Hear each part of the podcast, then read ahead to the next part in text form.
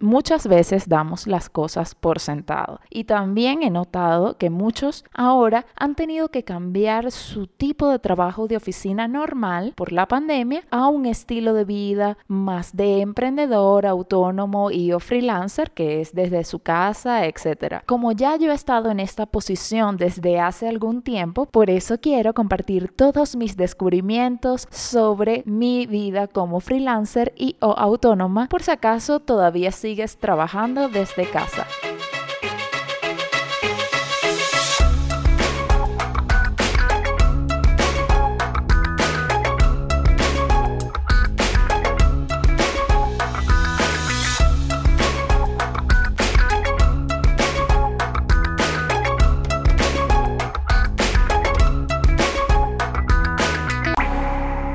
Hola a todos, bienvenidos una vez más a Descubriendo el agua tibia. Yo soy María Angélica Ramírez y te doy las gracias por acompañarme una vez más en este nuevo descubrimiento.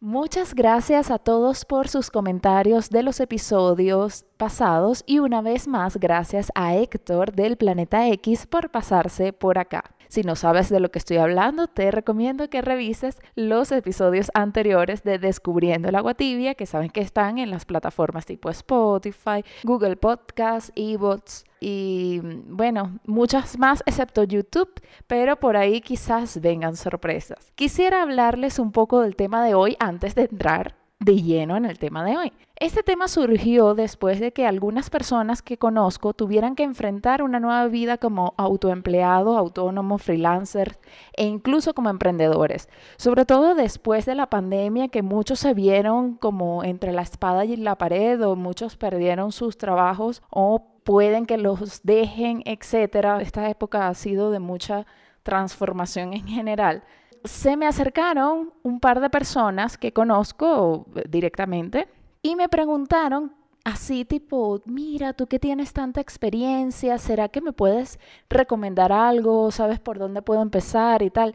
Y yo dije, pero yo no soy tan experta en eso. Pero luego cuando le empecé a dar los tips a la persona, yo dije, claro, pero es que yo tengo un montón de tiempo haciendo esto. Y cosas que a mí me parecía que yo daba por sentado, como por ejemplo, tener una organización de horario todos los días o cosas así que ya luego voy a comentar, me parecía demasiado obvio y yo veía que a la gente sufrir durante la cuarentena y yo decía, pero ¿qué les pasa? ¿Por qué sufren tanto? Si yo estoy normal, claro, yo lo estaba viendo desde mi punto completamente sesgado y así. En fin. Pero eso sí, en un primer momento sí me sentí completamente incapaz de darle un consejo hasta que luego le di varios y Creo que les sirvieron de algo, no lo sé. Después no me, no me han dicho más nada, pero por eso se me ocurrió hacer este episodio porque dije, bueno, si lo puedo compartir con esta persona, yo creo que lo puedo compartir con más personas. Y si ya saben, si ustedes quieren profundizar en este tema, quieren hablar más de eso, quieren que entreviste a gente, quieren, no sé, que le pregunte a amigos, quieren participar en Descubriendo el Agua Tibia, ya saben que se pueden comunicar directamente conmigo en arroba descubriendo el agua tibia en Instagram, Descubriendo el Agua Tibia Podcast, en, el grupo de Telegram o en el correo electrónico descubriendo el agua tibia pod. Ahora sí, sin más preámbulos, vamos a empezar con el tema.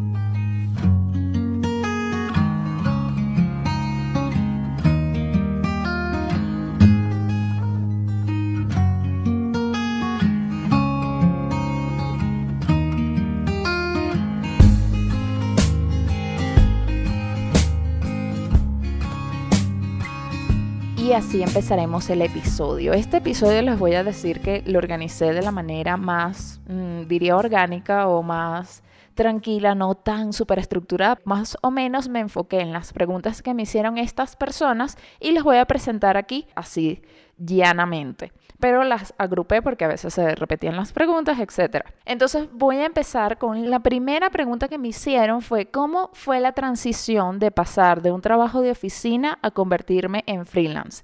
Y yo le dije a la persona que fue por la migración. Pero luego, cuando yo le estaba diciendo y explicando, así todo sufrido, fue por la migración. Si quieren saber un poco más de la experiencia de la migración, pueden ver el capítulo pasado que hice con Héctor Rivas del Planeta X.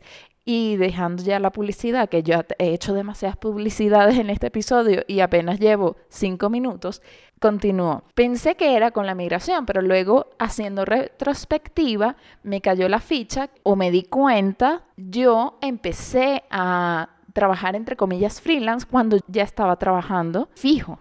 Es decir, yo siempre desde la universidad, en un momento de mi vida universitaria, yo trabajé como beca trabajo en la universidad, pero paralelamente hacía otros trabajitos que eran freelance. Entonces, desde ese momento que luego no me detuve haciendo esa práctica, digamos, fue que empecé a trabajar freelance, pero en pequeños momentos. No era tanto como que, ay, bueno, yo hago un trabajito de estos una vez al año. No, no, no, era que todos los meses hacía y tenía un flujo más o menos continuo de trabajos extra que yo tenía, aparte del trabajo que era el de beca trabajo en la universidad y luego otros trabajos que tuve que después de que me gradué seguí teniendo estos pequeños micro trabajitos por fuera. De hecho, muchos de mis amigos bromeaban conmigo y hacían chistes que yo tenía demasiados trabajos, que yo tenía como cinco trabajos. Una vez conté que tenían como cuatro trabajos, de verdad, esto real, al mismo tiempo digo.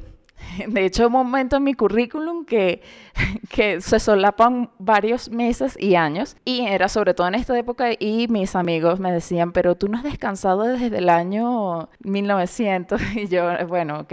Eso era el chiste de ese momento. Digamos que eso me hizo tener un poco de confianza más en mí misma de arrancar y decir, bueno, ahora que no estoy trabajando en una oficina, puedo mantener o puedo buscar este flujo de trabajitos que yo ya hacía antes. Eso fue lo que me dio ese impulso o ese, esa sensación interna que dice, sí, lo puedo hacer, claro que lo puedo hacer. Y bueno, con esto, antes de también adentrarme en las profundidades de este tema, Quisiera aclarar que no quiero que me malinterpreten. Considero que trabajar en un lugar fijo, en una oficina, tiene muchísimas ventajas, como el pago puntual, entre comillas, tienes asegurado un cargo, entre comillas, y cuando eres freelance, no.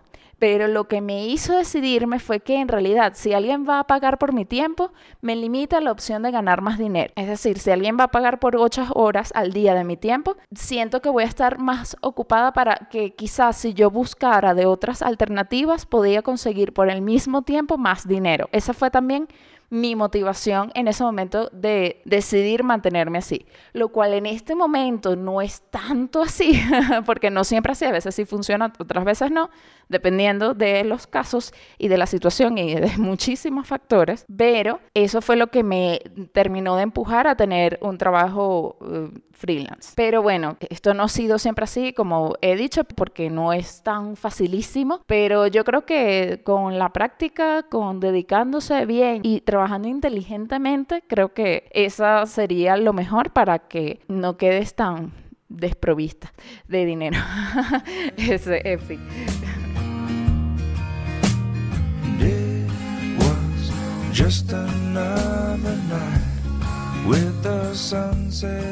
Ahora sí les voy a contar la experiencia después de la migración, cómo yo me di ese paso de ser freelance directamente, es que cuando yo llegué, si les soy sincera, me habían pintado la gente con la que había hablado, que realmente también ahorita lo veo en retrospectiva y me digo a mí misma como que bueno, pero hablaste con cinco personas, no hablaste con más personas, no hiciste un estudio de campo. Me habían pintado la figura del jefe en el nuevo país donde estaba viviendo como si fuera un ogro, una persona terrible, el demonio en persona, que además no te pagaba o te pagaba poco, te explotaba, te violentaba, o sea, eran todas unas experiencias horrorosísimas.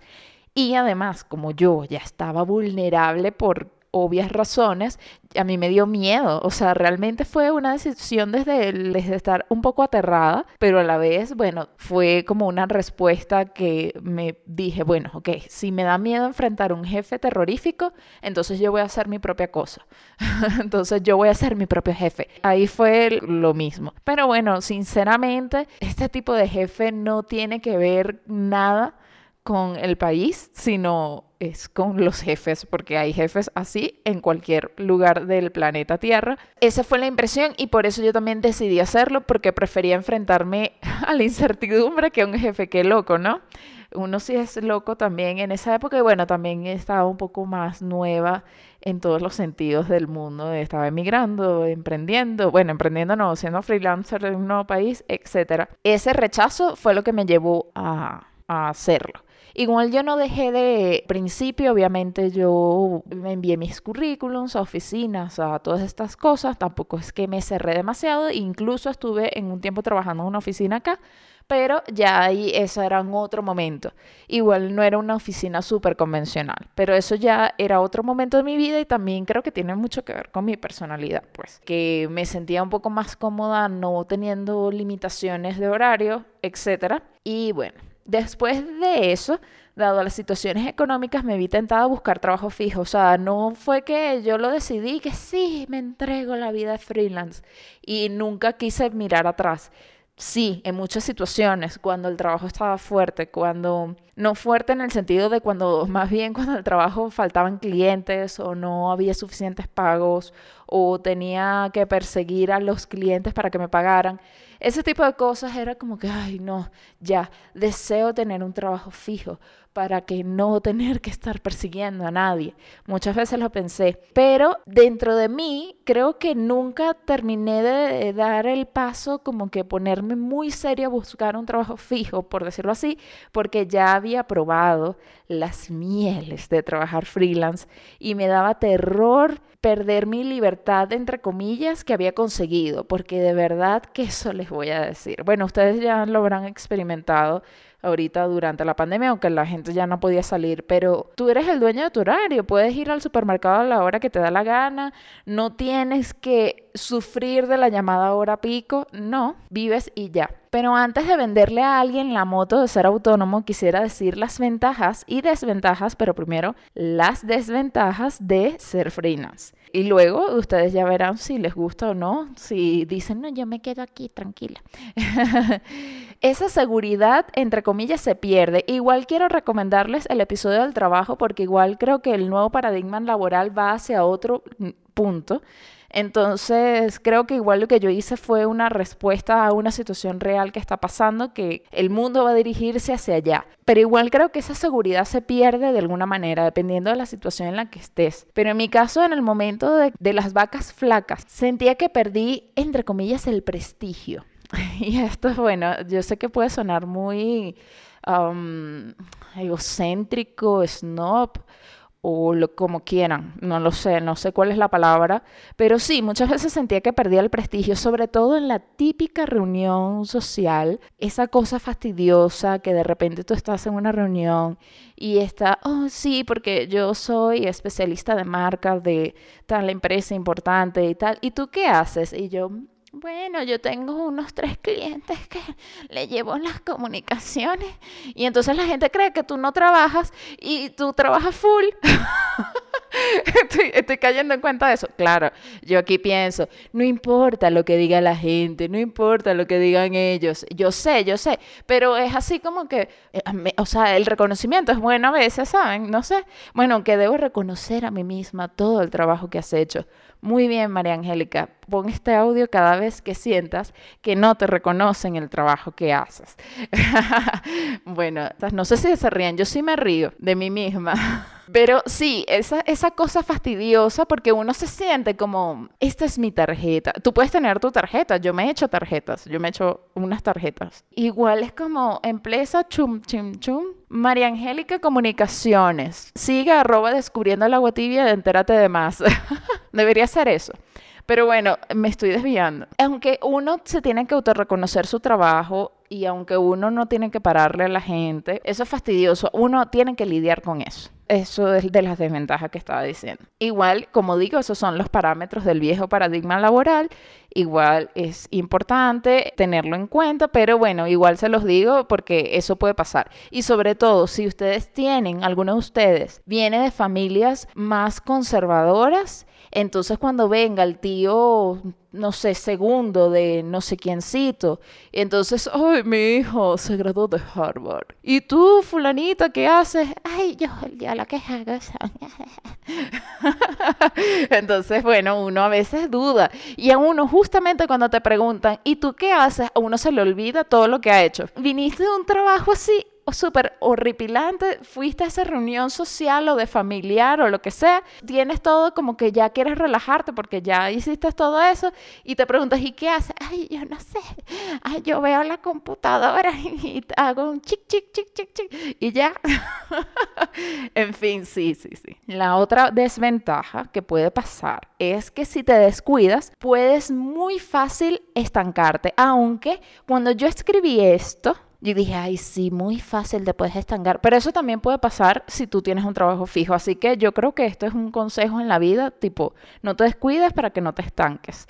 Eso en general, porque si tú estás en una oficina te puede pasar exactamente lo mismo, así no trabajas freelance, igual como freelance te puedes estancar. En fin, esta fue mi transición, estos primeros pasos, baby steps para poder ser freelance. Pero qué hallazgo tuve que les puedo compartir en este momento es, primero, que antes que lo hagan, por lo menos aventúrense con hacerlo. Si ustedes están trabajando ahorita mismo en una oficina y ustedes en algún futuro se proyectan a tener algo propio, ya sea un negocio, lo que sea, hagan, aunque sea pequeños pasos, pequeñas cositas paralelo. Esto primero les va a dar mucha más confianza económica, no van a sentir que su vida depende de ellos, eso por un lado. Porque bueno, cuando tu vida económica depende de ello, ahí sí le vas a echar muchas más ganas, pero te sientes más vulnerable. Entonces, para no sentirse tan vulnerable, háganlo a la par, pero eso sí, organización. Organícense bien, dedíquense por lo menos, no sé, dos horas a la, a la semana o hagan un tiempo para hacer esto. Porque si no, o sea, ¿cómo van a empezar? A las bravas. Bueno, eh, yo les estoy dando mis experiencias. Si ustedes tienen otras experiencias y consejos, por favor, coméntenlo y díganlo en arroba descubriendo la guatilla, en Instagram o en el grupo de Telegram.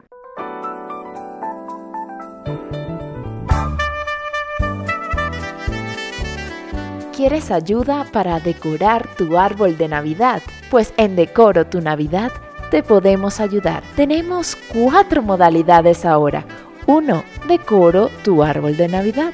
2 decoro y compro tus nuevos elementos de tu árbol de Navidad. 3. Alquila tu Navidad. Y 4. Navidad Online.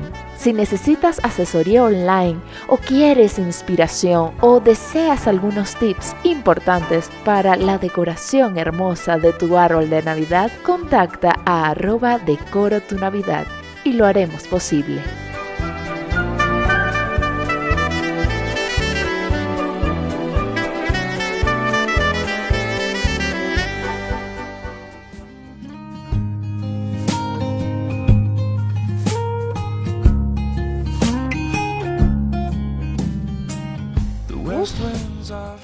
Yo pensaba que este capítulo iba a ser corto, pero no sé. Ahorita ya llevo 20 minutos. Tal vez cuando escuchen esto lleve 18, 15, no lo sé.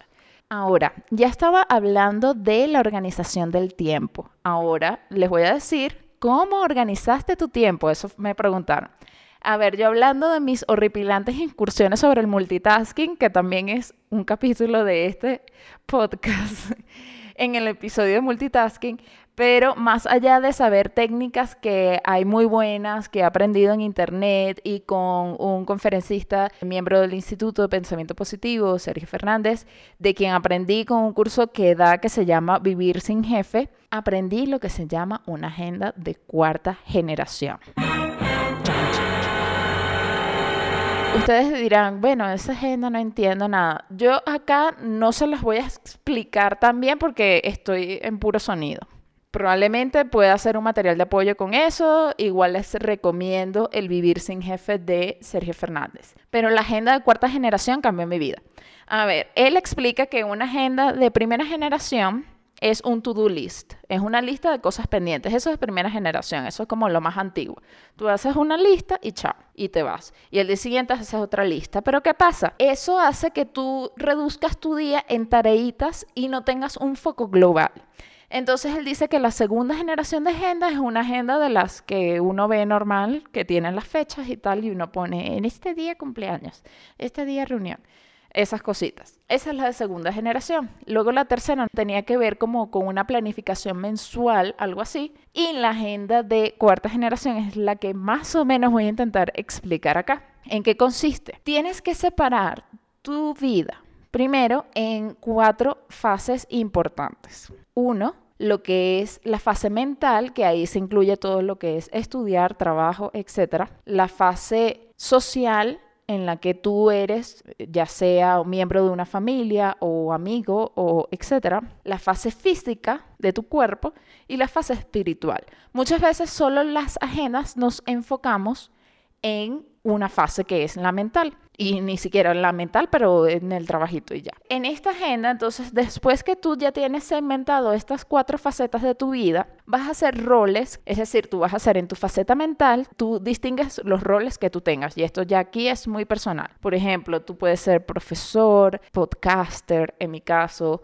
o alumno, o estudiante de el curso tal, estudiante de la carrera tal, o puede ser trabajador de y pones tu cargo como trabajador, o empleado de bla bla bla, o jefe de tal empresa o jefe de mi emprendimiento o lo que sea. Entonces tú ahí pones tus roles. Igual en el rol físico tú puedes ser entrenador o alumno de o lo que sea. En tu rol social puede ser normalmente, todos somos hijos de alguien, entonces eres hijo, hay gente que es madre o padre, hay gente que es sobrino, tío, amigo, vecino, todo lo que tenga que ver con eso. Y luego, bueno, en el rol espiritual eres, no sé. Ese es como el más ambiguo, ahí no hay tantos roles. Pero bueno, quién sabe, esto ya depende de cada persona. Ya hicimos la parte de las cuatro clasificaciones. Luego la segunda parte es los roles. Ahora viene lo mágico. Por cada rol haces una misión y un objetivo anual. Entonces supongamos que yo tengo en el rol que los roles mentales son más fáciles. En el rol mental supongamos de estudiante de la carrera tal. Mi objetivo de este año es, y pones tu objetivo, tu misión y objetivo. Por ejemplo, tu misión es aprender a profundizar los conocimientos en la carrera tal. Y tu objetivo es sacar buena nota en todas las materias de la carrera tal. Supongamos que sea la carrera. Ese es tu objetivo anual. Ahora te pones objetivos mensuales. Entonces supongamos que tú tienes, es tu mes de parciales, estudiar para los parciales, ta, ta, ta, ta, ta. Y de ahí, después de que tú tienes tu objetivo mensual, llevas la planificación a la semana y luego llevas la planificación a horarios concretos porque tú ahí ya te fijas las horas al día que tú vas a invertir en esa tarea. Son objetivos concretos que tengan, importante, objetivos realizables, que sean medibles y que tengan un periodo de tiempo limitado. Eso es importante para hacer objetivos porque mucha gente a veces, eso lo pone él en su curso, muchas veces la gente dice, quiero ser el mejor, ajá, pero entonces luego dices, ajá, quieres ser el mejor. Eso puede ser tu visión, ser el mejor en X aspecto. Ajá, pero ¿qué vas a hacer para ser el mejor? Ahí son los objetivos. ¿Cuánto vas a invertir a la semana? ¿Cuánto vas a invertir al mes? ¿Cuáles son los indicadores que te van a decir a ti que eres el mejor? Tú no puedes ser una valoración personal. Entonces tú tienes que poner unos indicadores. Bueno, entonces yo en esta actividad, si soy mejor, es que tengo, no sé, supongamos que es un empleo en ventas. Tengo que tener 50% mejor ventas que mi competencia, qué sé yo. Eso ya depende muy de cada persona. Pero eso más o menos se trata la agenda de cuarta generación. Entonces una vez que tú tienes tu planificación mensual, tú la miras. Ah, este mes, estos son los objetivos de este mes. Ahorita empezó un mes y yo, ah, esto, esto no lo he hecho de este mes pasado, pasa acá, ok. Ahora ya yo sé qué es lo que voy a poner en mi planificación semanal. Es mágico. Y lo pongo con esta voz. Es mágico. Esto yo lo uso en una agenda en físico pero también lo tengo en un Excel y me gusta sobre todo los del Excel, los uso diarios. Entonces, supongamos que yo tengo una planificación de un horario, hay unas plantillas de Excel que son súper chéveres, que son de horarios, o sea, que tiene 8 de la mañana, 9, 10, la, la, la. Yo tengo eso ahí y si no me alcanzó, bueno, no pasa nada, corto celda y pego al día siguiente, ya está. Porque a mí me frustraba un poco, si soy sincera, el hecho de estar tachando que, ay, esto no lo hice hoy, eso me daba como un dolor horrible. Entonces, bueno, yo llevo a la par las dos cosas, la agenda física y la agenda virtual. Igual en este curso que yo hice me dieron fue una plantilla en Excel, yo igual no uso la plantilla, yo esa plantilla la adapté en otro archivo. Igual hay varios youtubers y hay varias personas que usan algo parecido a la agenda de cuarta generación, que tal vez no le llamen así, y que explican cómo llevar un bullet journal que también se parece. Hay varias técnicas muy parecidas, pero todas tienen el mismo fin, es que te organices mejor. Entonces, ese es lo que recomiendo yo que de muchos intentos, porque sí, yo llevaba el to-do list, yo hacía listas todos los días, yo hacía una lista a la semana cuando mejoré, pero nunca sentía que realmente me organizara también, aunque, obvio, si no hacía esto ahí sí iba a estar súper perdida, eso sí me daba más organización. Pero el que le estoy dando es una joya que les recomiendo porque es invaluable, de verdad. Les va a ayudar muchísimo. Yo no les voy a decir todas las veces que hice todo mal, les estoy diciendo mis mejores descubrimientos. Y este es uno de ellos.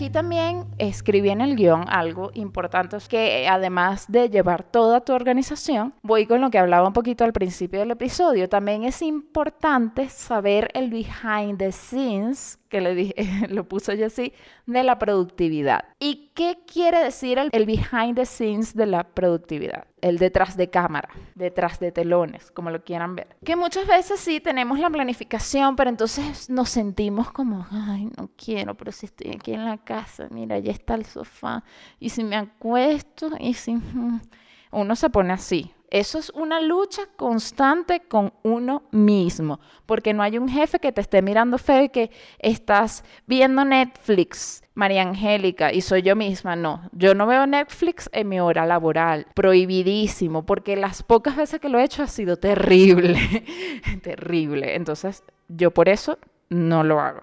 Yo me concentro y tengo mis horarios claros, horario de almuerzo claro, horarios de trabajo más o menos claros. Esa es la lucha, entonces lo importante para evitar esas luchas internas, que ahí está la cama que sabrosa, ahí está Netflix que sabroso porque estás trabajando desde casa en su mayoría, sobre todo ahora en tiempos de pandemia. Entonces es primero, uno, haz de una vez todo, el cafecito, la galletita, la cosita, esas cositas, haztelas de una vez antes de sentarte, porque entonces te sientas y entonces, ay, bueno, ¿y si me tomo un café? Y vas y te levantas y te lo haces. Ay, pero después que te estás tomando el café la mitad, ay, pero una galletita. Y te vas y buscas la galletita. Y eso es ahí, mira, yo les puedo ser sincera con todo mi corazón, sin exageración, ahí te puedes gastar mínimo una hora, se los juro, en ese plan. Entonces, todo lo que ustedes quieran, que ustedes sepan que van a necesitar, como el cafecito, la galletita, el agüita, no sé qué, listo. Importante, medir sus horas de trabajo. Yo más o menos cada hora de trabajo, o por lo menos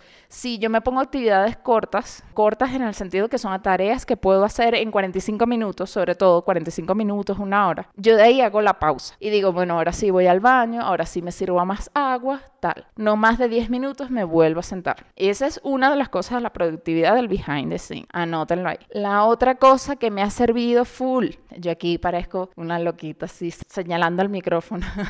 Esto parecerá tontísimo, pero es importante. Si estás trabajando de casa, es muy normal que no sabes cómo vestirte porque tú estás en tu casa, entonces te levantaste y tenías la pijama. Entonces ya hablé que cambiarse la pijama. Sí, eso es importante porque la pijama, bueno, esto también me funciona a mí, esto es de mi experiencia, es como flojita, ¿no?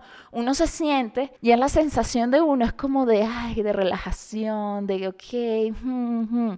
Entonces, si no te quitas la pijama, pasan dos cosas. Es igual que trabajar en la cama. Uno, o nunca terminas de trabajar bien porque hay algo dentro de ti, tu cerebro, el cerebro es demasiado de hábitos, demasiado. Entonces el cerebro sabe que ese es el lugar o esa es la ropa que tú usas para dormir. O que el cerebro dice, pero ¿por qué estás haciendo esto? Si tú estás aquí, echarte a dormir.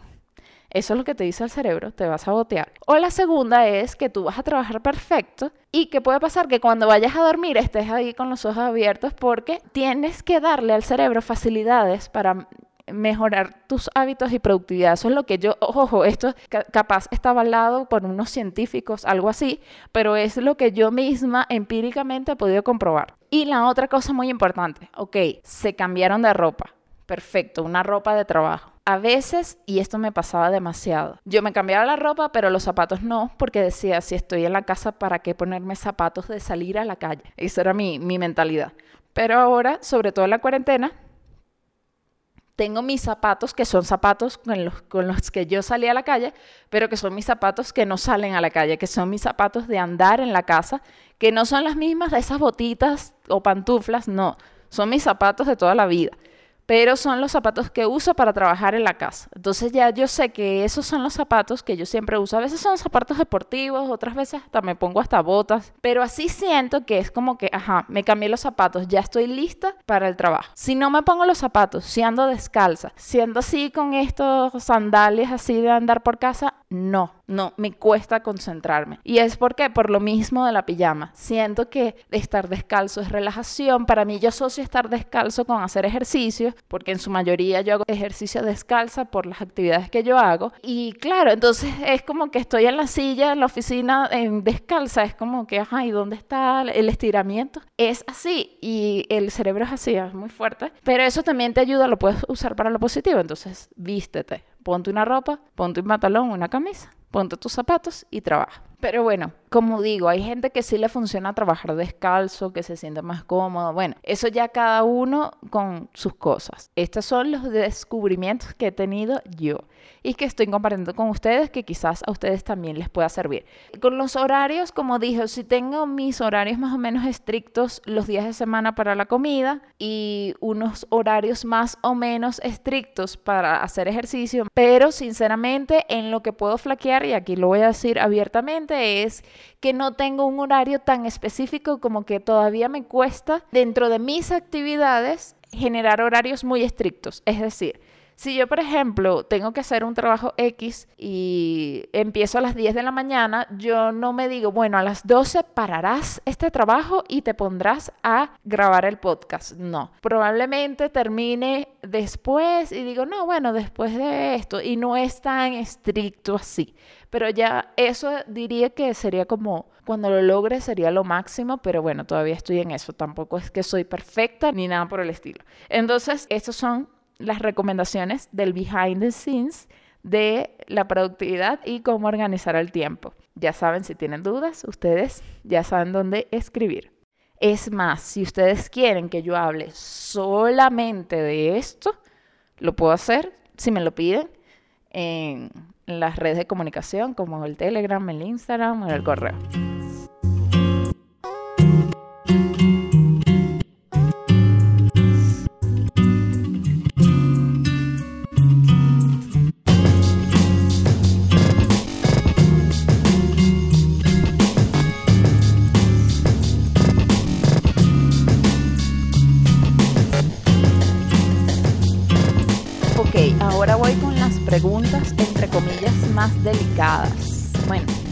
Delicadas porque es como, uh, va a hablar del dinero. Sí, voy a hablar del dinero. Bueno, aquí voy. Una cosa que me preguntaron es cómo sabía cuánto cobrar. Y esta pregunta hace un año yo sinceramente no hubiera podido contestarla. Si lo contestaba les decía una mentira.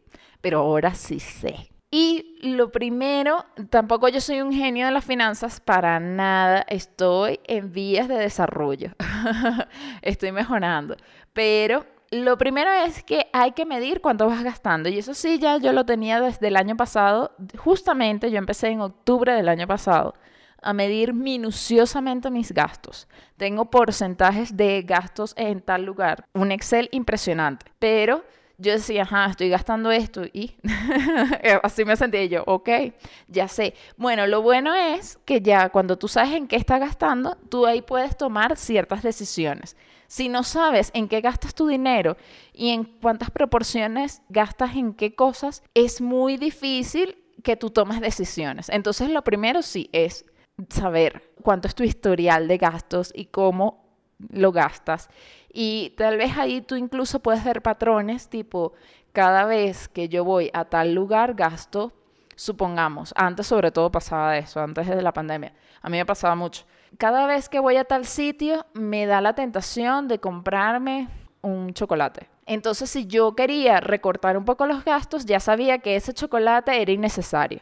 Entonces, ya ahí puedes decidir, ah, bueno, yo puedo comprar estos chocolates en tal lugar que son más baratos y me lo llevo en el bolsillo y cada vez que pase por ese lugar, ya lo saco y ya no estoy gastando en ese chocolate en ese sitio. O sobre todo pasa con el café. El café es un, bueno, yo sé que, y esto yo lo hacía muchísimo, es una renta que cuando tú empiezas a eliminar ese gasto de ese café que te tomas por ahí y tú te haces tu café en tu casa y ya, uff, empiezas a ahorrar, pero cantidades impresionantes de dinero. Con eso no quiero decir que, ay, sean tacaños. No, pero digo, si ustedes quieren ya tomar decisiones concretas de cómo gastar el dinero, bueno, ya saben, o hacer unos recortes o lo que sea, ah, ya ustedes dicen, mira, aquí en este cafecito, chao. Pero si ustedes creen que ustedes están muy bien económicamente y no les hace falta hacer recortes de gastos, bueno, ustedes síganse tomando su café, su chocolate, lo que ustedes les dé la gana. Ojo, ojo, no quiero que se me malinterprete.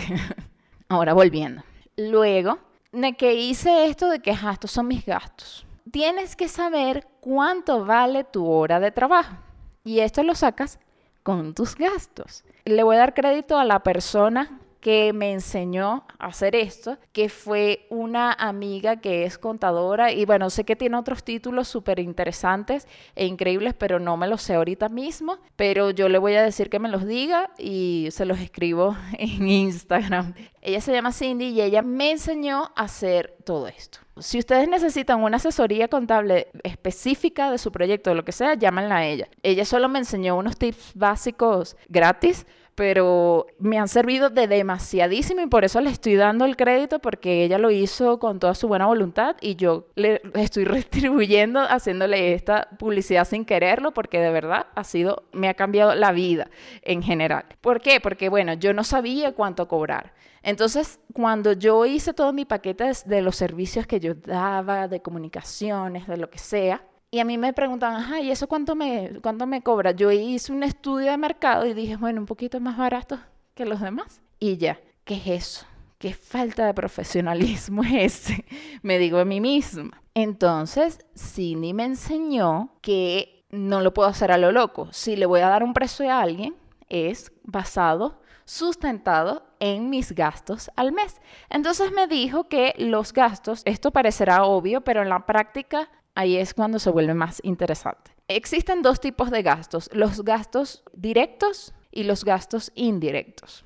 Los gastos directos, cuando tú pones un precio a algo, en este caso es a tu servicio, pero si tú vas a vender algo también tiene que ver con tu venta. Bueno, todo lo que te costó. Supongamos que vas a vender una vela, entonces tú dices, a ver, la vela me cuesta lo que cuesta el envase de la vela, la mecha de la vela y la cera de la vela. Y si tiene una etiqueta, la etiqueta de la vela y la impresión de la etiqueta de la vela. Esos son los gastos directos, porque es lo tangible, lo directo que tú estás invirtiendo, o los costos, perdón, esto eh, seguramente ya me corregiría y me diría, no son gastos, son costos. Bueno, los costos directos, porque estos son lo que yo estoy comprando directamente para hacer el producto. Si es un servicio, lo que estoy ofreciendo, entonces si yo no sé, necesito algo concreto que tenga que comprar para hacer mi servicio, esos son los gastos directos. Ahora, a eso se le suman los costos indirectos. Y cuando me di cuenta de los indirectos, yo no sabía que existían, o sea, no entendía. Pero ahora lo entiendo todo. Con los indirectos, tiene mucho que ver con estos gastos totales que tú haces. Porque, por ejemplo, tú tienes que poner cuánto gastas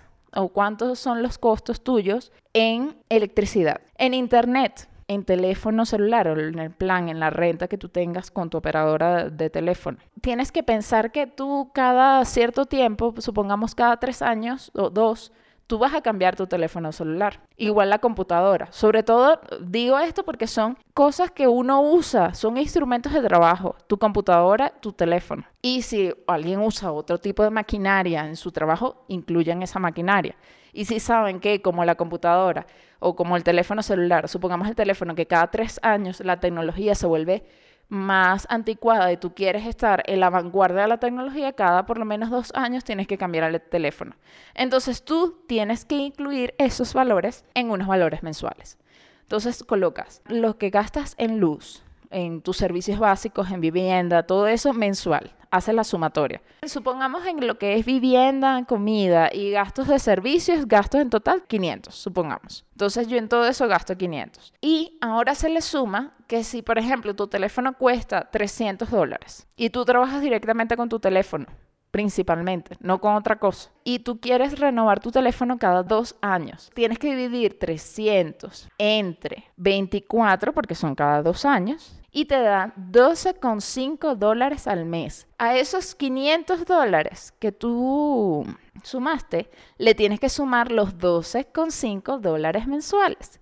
Y así sucesivamente, ustedes tienen que ver lo que gastan. Yo estoy aquí inventándome unas cifras locas de gastos, pero ustedes ya ahí tienen que verlo enfrentándose con su Excel de gastos al mes. Esto es al mes, son 512,5 al mes, supongamos, en esta cifra ficticia que di. Entonces, ahora esto lo divido entre 4, porque son 4 semanas, y entre 40, que serían las horas a la semana aproximadamente que yo trabajo. Entonces sale que en una semana mi costo de mi hora ficticia de esto que me estoy inventando son 3,2 dólares. Esos 3,2 dólares tú tienes que incluirlo como gastos indirectos, que es aparte de tus honorarios profesionales, que es aparte de todo. Si tú estás vendiendo velas y tú gastas una hora de tu tiempo en hacer una vela, tú tienes que sumarle a esa vela 3,20 dólares. Y ahí es como hacen las empresas. Entonces dicen, bueno, entonces ¿cómo hago para que en una hora me sea más productivo y produzca más de las.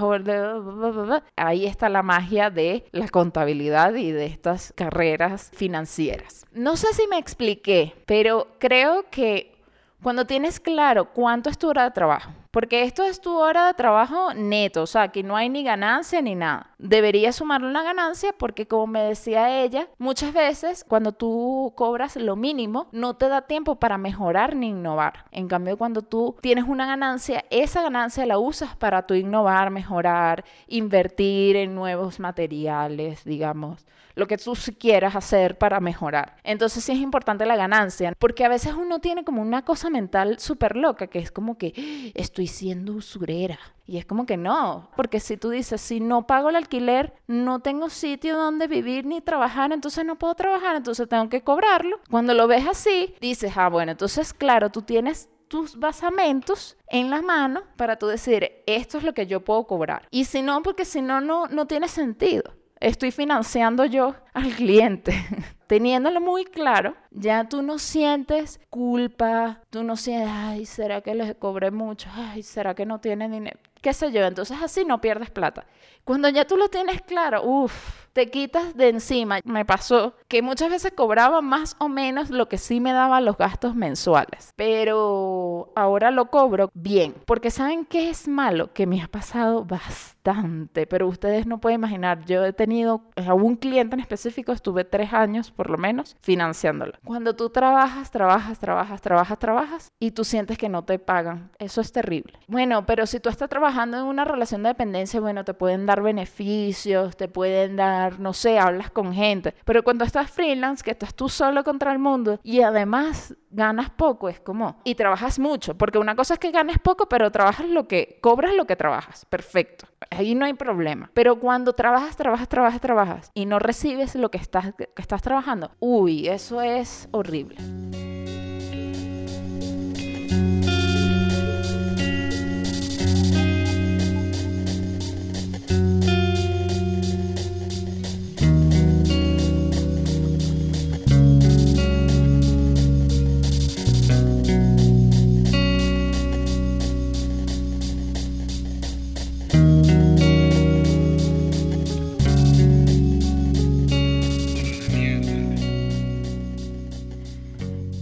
Para empezar este segmento nuevo y culminar un poquito el anterior, si quieren contactarse con Cindy, yo voy a dejar las redes sociales de ella, que tiene, que ella está empezando un poco para dar sus asesorías en contabilidad. De verdad, ella es muy buena, ella es excelente, yo la recomendaría con los ojos cerrados. Cuando yo gane más dinero, yo la voy a contratar para que lleve mis finanzas y me asesore. Pero en este momento, eh, digamos que no gano lo suficiente como para necesitar una asesor financiero, pero cuando lo haga, que lo haré pronto, en algún momento. Súper recomendadas. Y quitando esta publicidad de ella también, quisiera poner las cosas bien claras de cosas que tienen que tener en claro cuando manejen un cliente, sobre todo en tema de cobros. Lo primero, dejar los términos claros al momento de contrato de palabra o escrito de las prestaciones de servicios. Importantísimo. Ustedes ahí pueden negociar. Ya después es más difícil, pero antes negocien todo lo que quieran. Como quieren el pago, si quieren 50 y 50%, si desean el pago en una fecha acordada y si no, no les entregan. Todos esos términos y servicios de lo que ustedes vayan a hacer o hacen, clarísimo al momento del contrato es importantísimo que lo tengan claro, porque muchas veces, ay, yo pensaba que era 10 dólares, no mil.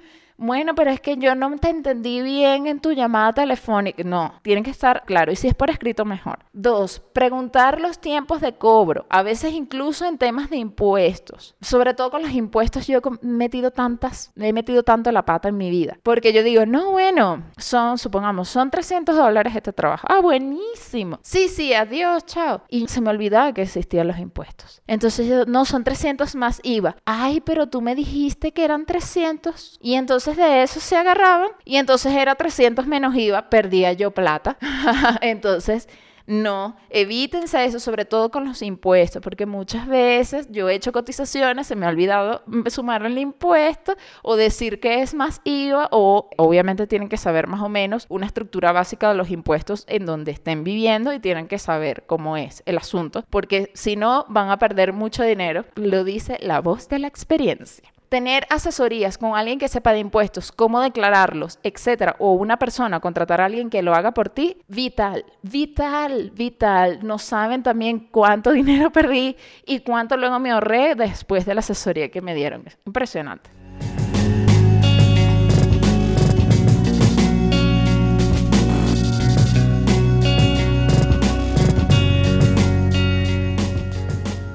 Otro consejo que doy procurar tener no solo un ingreso fijo dentro, si sean freelance, y ustedes tienen, supongamos, un cliente que paga buenísimo.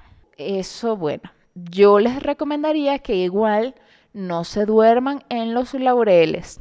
Busquen diversificarse en otros clientes y crecer. He visto en el país donde vivo actualmente, donde empresas que tenían clientes grandísimos transnacionales gente que hizo su emprendimiento, un grupo de personas que se organizaron para prestarle un servicio a una gran empresa. Estoy hablando de transnacionales de consumos masivos. Luego esa transnacional de consumos masivos dice al día siguiente, mira, hay una reestructuración de nuestros costos, ya no les vamos a pagar más a ustedes. Esas empresas las he visto desmantelarse con mis propios ojos.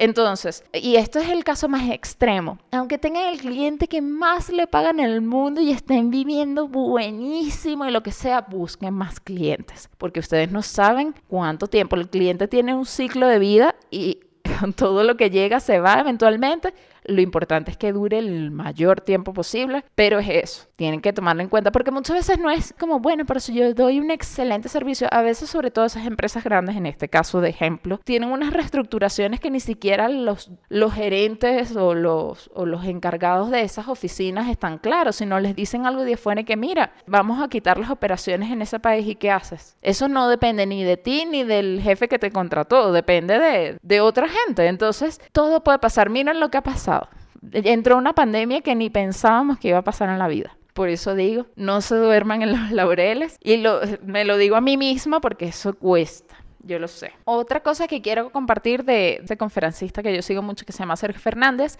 que escuché una frase de él, eh, lo estoy citando porque escuché una frase de él que me gustó en su momento muchísimo y dije, ¡Ah! soy yo, no. y que tiene mucho que ver con lo que estaba diciendo un poquito, es que si tú eres un emprendedor o una empresa o un freelance o un autónomo zombie. Y entonces dije, ¿qué es eso? No, yo no soy eso. Porque era así, que no crecía y no sabía si estaba vivo o muerto. y con esto que quería decir que si vas a ganar lo mismo, incluso menos al año, bueno, en este año todo se, porque sí, vino la pandemia y tal, pero siempre tienes que buscar innovar, crecer, dar más productos o ver qué haces diferente, porque si no te puedes convertir en una empresa zombie. Él tiene muchísimas conferencias en YouTube que hablan sobre emprendimiento, que hablan sobre este curso de vivir sin jefe, entonces les recomiendo en caso de que quieran emprender. Y la otra cosa que también quisiera poner aquí antes de ir a la pausa, porque necesito tomarme un traguito de agua, es que si van a ser freelance, o sea, si ustedes están trabajando en una oficina, algo que no les gusta mucho, ok.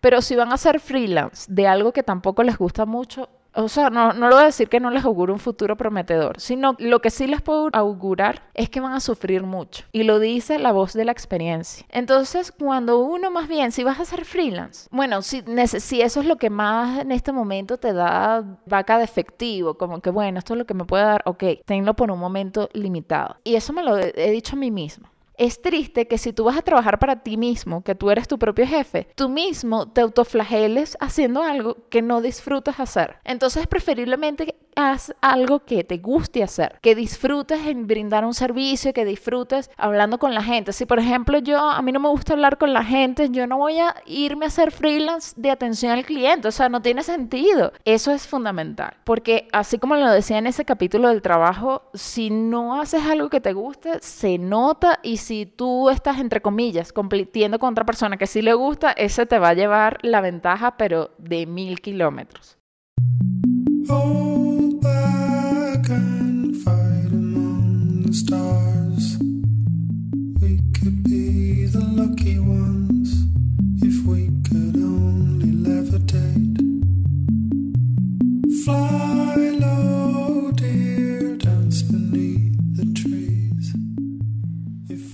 Y ahora quisiera decir un par de cosas que he aprendido que lo pude compartir con las personas que me preguntaron cómo era mi vida de freelance o de freelancer en, en algún momento de mi vida. Esto no solo las he aprendido yo, en este caso, en esta lista que voy a decir, sino que también las he visto de otros compañeros que son freelancers y que me gustó verlos de ellos y que bueno, que quizás en un momento yo también las tome como propias y me las copie. En la primera cosa que vi, que yo antes era poco partidaria de esto, pero creo que es buenísimo hacerlo, estoy súper de acuerdo, es uno, informar a tus amigos es tu aliado. Antes yo me guardaba todo para mí y pensaba, no, este no puede saber que estoy haciendo X, que va a pensar y no sé, tengo este proyecto y no quiero que nadie lo sepa para que se me dé. Que, o sea, uno a se empaqueta todo, empieza a pensar estupideces y paranoicas, estúpidas. Sí, lo importante es decírselo a la gente o a tus amigos no es tanto que tus amigos te vayan a contratar el servicio, que puede ser, sino que aunque hay unos, realmente si algunos hablan mal de eso, no son tus amigos, entonces ya puedes saber quiénes son tus amigos y quién no. No solo decírselo, sino que la gente es buenísima, te puede recomendar indirectamente, tipo, ay, es que yo tengo una amiga que hace tal, eso, eso es valiosísimo a otra persona que está fuera de tu radar de conocidos o de amigos, o también que esos amigos tuyos de repente ven algo en internet y te lo pasan y te puede ser muy útil. Entonces siempre comunicar a tus amigos lo que tú estás haciendo en tu proyecto es fructífero y provechoso para tu proyecto. Así sea porque te vayan a ayudar con información o con asesoría. Insisto, aquí en el guion me da risa que pongo, insisto, tener varias fuentes de ingresos, así sea freelance, es lo mejor. Y algo que decía yo en el episodio del trabajo es aceptar la incertidumbre. Una vez que tú la aceptas y la abrazas, lo cual, mira, yo lo estoy diciendo y me da un escalofrío en la espalda, pero hay que aceptarla. Porque es que si uno se pone resistente a esto, eso no, no va a ir a ninguna parte. Una vez que aceptas la incertidumbre, la abrazas y te mueves y te pones a trabajar sabiendo que eso existe entonces tú tratas de asegurar todo lo posible, lo que tú puedas, bajo tu responsabilidad. No se lo dejas a manos de un tercero. Ya sabes que ese factor está ahí. Es como que tú salgas y sepas qué temperatura del clima va a estar. O sabes, bueno, sé que hoy va a llover, entonces llevo el paraguas. Es más o menos eso.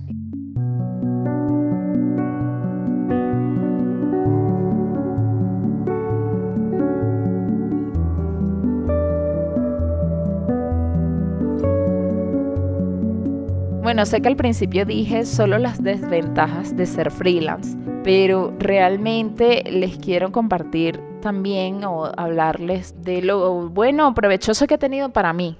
Esto, aunque no es el trabajo donde he recibido más dinero en mi vida, o sea, yo espero después recibir mucho más, pero ahorita no me siento plena ni nada por el estilo. Estoy trabajando muchísimo para ser mejor y tener mejores fuentes de ingresos, para trabajar más inteligentemente, pero sigo, sigo ahí. Ser freelance me ha permitido, yo el año pasado mi novio se ganó unos pasajes a México y me encantó México y yo estaba trabajando. Y simplemente se ganó los pasajes, ah, ok, organicé todo el trabajo, fue horrible, eso sí, les voy a decir, la semana anterior fue, yo estaba, bueno, loquísima, pero me disfruté mi semana en México gracias a que soy freelance, porque él se ganó esos pasajes y fui con él. Entonces se imaginan que yo estaría trabajando en, una oficina y le digo a mi jefe, por favor, es que me unos pasajes. Y mi jefe terrible que me imagino yo, estás loca. O tal vez si lo hubiera negociado, porque yo siempre he sido buena negociando ese tipo de cosas, pero bueno, hubiera sido un papeleo, una cosa. No, aquí ya yo hubiera manejado esto, mira, teclado, teclado, teclado, lo logré, vámonos a México.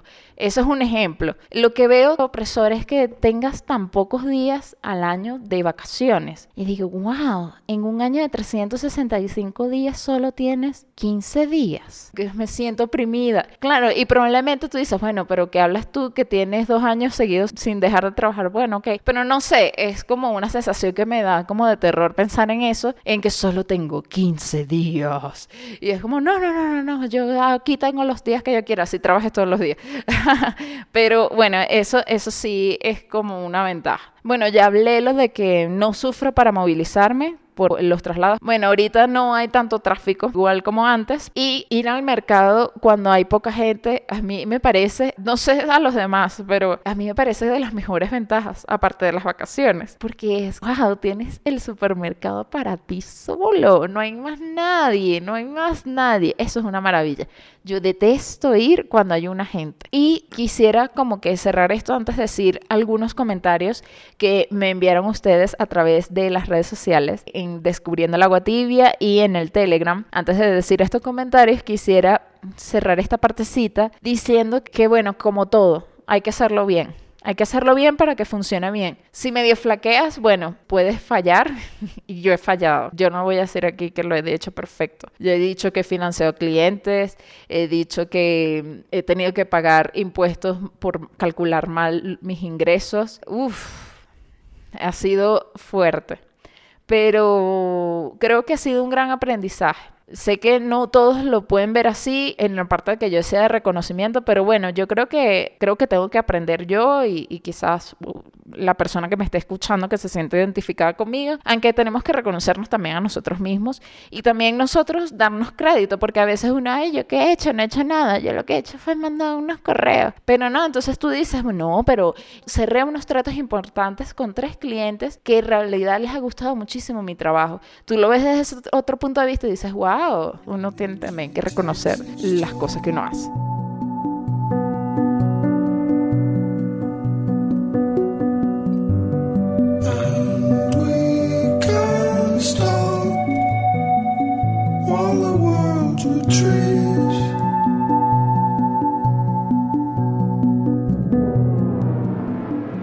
Yo el otro día estaba escuchando los episodios del principio de Descubriendo el agua tibia y decía, mira, había un episodio de 30 minutos. Ahora yo, todos me salen larguísimos. Yo juraba que este iba a ser corto. No entiendo. Pero bueno, espero que estén disfrutándolo. En fin, primero voy con los comentarios escritos, porque me, me mandaron varias notas a voz. En primero, Wendy Racines dice, ok, mi experiencia ha sido buena, me ha permitido lograr lo que me propongo en menor o mayor medida. Mis consejos para mí misma del pasado serían, cuida tus rutinas y cultiva tus hábitos para equilibrar vida personal y profesional. No te asocies o armes proyectos con cualquier persona, sea cercana o no. Requiere mucha química, entendimiento y escucha, además de habilidades blandas y técnicas. Se sufre mucho mal acompañado. Acepta tu vulnerabilidad y no pospongas tus descansos. Ten hobbies, actividad física, salir a caminar, lo que sea que te mantenga en movimiento, mental y corporalmente. Define horarios para ti también. Programa los emails y no seas la loca mandando cosas a las 4 de la mañana. Sí, esto es clásico. Desde que yo descubrí que Gmail programaba emails, yo... ¡Oh! Así, eh, con ese sonido. Comunícate con tus coworkers y jefes. La honestidad es la clave. Haz lo posible para no basar toda tu vida en el trabajo. Importante. Aprende cosas nuevas, especialmente de los entornos o universos que trabajes. Ejemplo, si haces marketing, aprende herramientas o SEO al menos un poco. Compra tu seguro médico y mantente en regla con tus papeles, impuestos, etc. Importante, el seguro médico, aquí me estoy yendo yo. Esos beneficios uno tiene que programárselos porque no hay ninguna empresa que te los dé, te los das tú. Entonces, en esos gastos o costos indirectos, agrega en tu presupuesto algo para el seguro médico. Esto me lo digo a mí misma porque yo no lo tengo. Pero pronto, espero pronto hacerlo. Pero sí es importante, es muy importante. Usa apps para simplificar tu vida y ahorrar tiempo. Diviértete, oye música, viaja, etc. Trata de sentir claramente la libertad que te da o no estar fija en horario y cubículo. Organiza tus finanzas bien y toma decisiones cotejando tu Excel y documentos. No decidas en el aire ni por mera intuición. Uy, eso, bueno, tiene mucho que ver con lo que ya hablé, de que yo hacía eso de, bueno, ¿cuánto me vas a cobrar? Bueno, yo creo que 200. Y ni siquiera no revisaba ni Excel, ni sabía cuánto gastaba, ni nada. Irresponsabilidad total. Dios mío, María qué horror. Haz un fondo financiero de 3 a 6 meses por si dejases de trabajar. Ah, sí, esto es importante hacer un ahorro Importante, si algo pasa que no recibes ingresos, ese fondo te va a ayudar. Tu familia y amigos son el pilar que te sostiene emocionalmente, pero también debes rodearte de pares y maestros porque no todo el mundo entiende el estilo de vida que llevas. No caigas en me sacrifico, ni quejas ni victimismo, solo toma responsabilidad y entrega lo que sabes hacer y no regales tu trabajo. Luego cuesta demasiado que te paguen lo que vale. Ah, todos los consejos están buenísimos. O sea, yo pude leer los consejos de Wendy y hacer todo el episodio. no mentira. Por eso yo también digo, los, o sea, estos son mis descubrimientos. Los descubrimientos de ella también pueden ser súper valiosos. O sea, cada persona y sus descubrimientos como freelancer son súper valiosos porque han costado dinero, tiempo, trabajo descubrirlos. Entonces, una vez que los entiendes, es bueno brindar el conocimiento a los demás. Lo del no regales tu trabajo, bueno, hay ciertas filosofías que dicen que fomentar las cosas gratis es bueno en ciertos momentos, pero yo entiendo que ella lo dice aquí como que no cobres dos centavos por el trabajo que haces y vale mucho más. A eso se refiere ella. Pero bueno, si puedes usar elementos marqueteros para hacer eh, tu trabajo más vendible para tu público, tipo, paga esto y obtén una asesoría gratis, por decir así.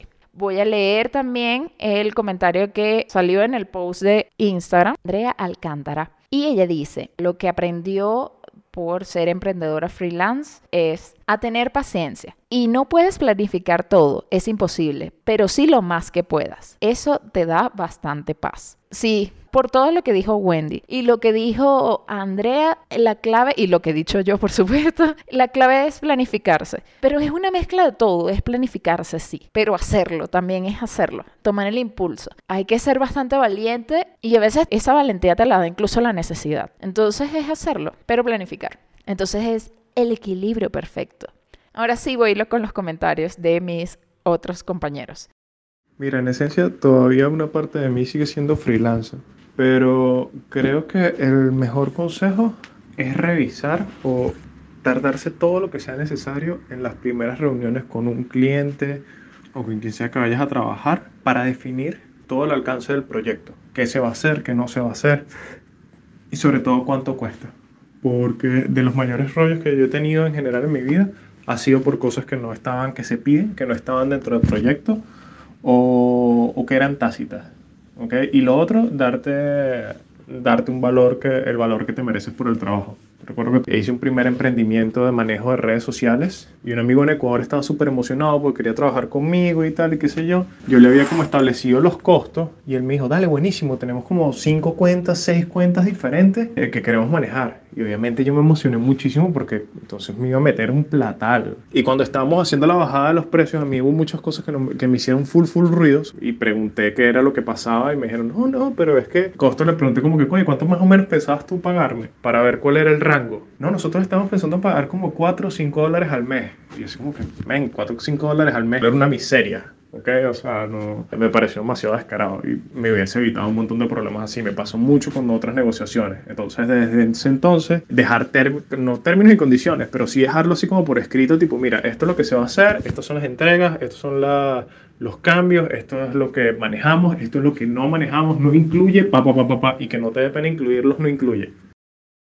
Excelente la intervención de Jesús Rodríguez sobre su experiencia freelanceando es importante negociar, tener los términos claros, porque si no, ay, pueden ser tan innumerables y descabelladas las cosas que pueden suceder si esto no pasa. Gracias Jesús por tu nuevo aporte, porque siempre comentas en Descubriendo el agua tibia.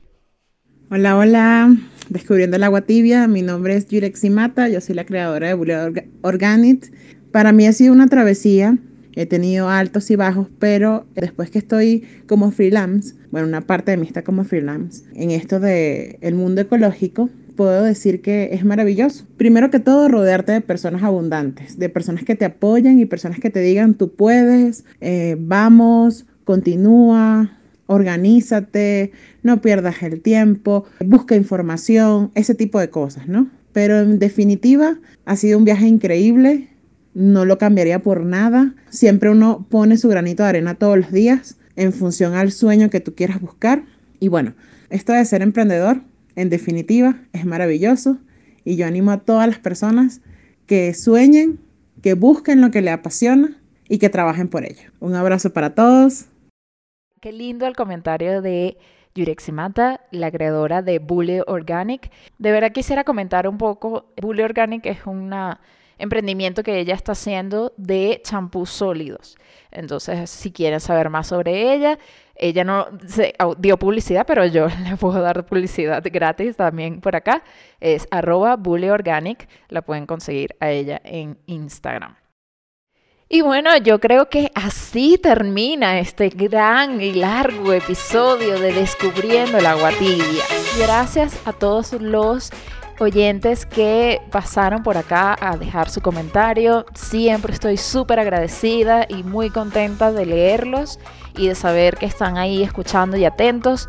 También, si quieren profundizar un poco más de esto, por favor escríbanlo, manifiesten su opinión, que aquí estamos para atenderlo.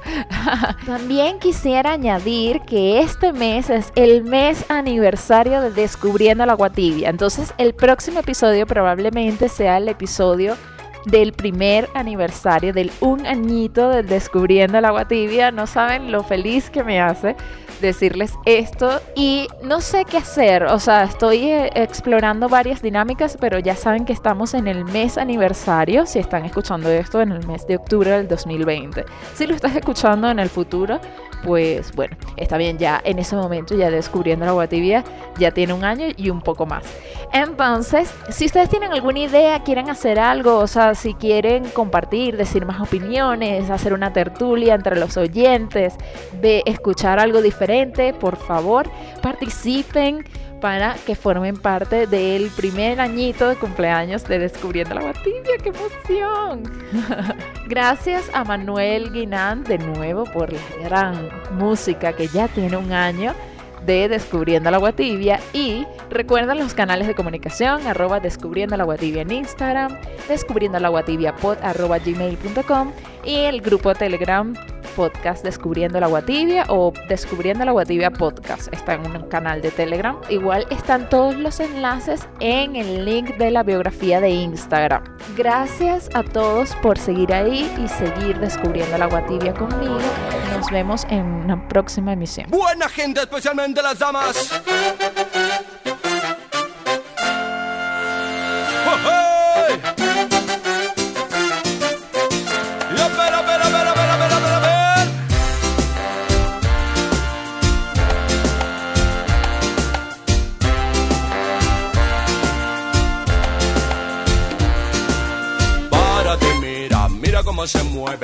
Mira cómo baila, mira cómo salta. Para ti, mira, mira cómo se mueve, mira cómo baila, mira cómo salta. No se da cuenta, ella sigue su juego, va para adelante, sigue con su meneo. Cuida su cuerpo, no le da respiro y escucha lo que digo y mira lo que digo y que me maten. Oh, hey. Y ella ya va moviendo a la morocha Con ese ritmo se pone palpitante. Esa morocha no para principiantes. Quien más quisiera ser el mejor navegante. Lleva bien puesto su vestido escotado. Va caminando con su pelo ensortijado Se va moviendo como un gato enjaulado. Paso tranquilo que de lado a lado. Y eran amores, esos amores. Y eran amores que no te cansan. Y amores, esos amores. Y eran amores que no descansan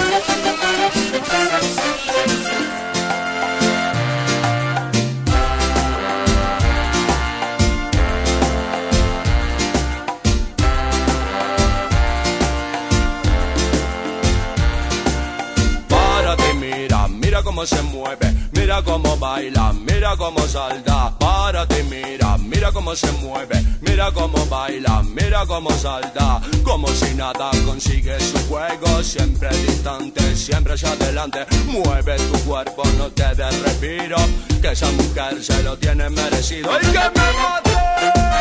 ¡Oh, oh! Y ella te pide que le digas la verdad, ella te pide que hable con sinceridad.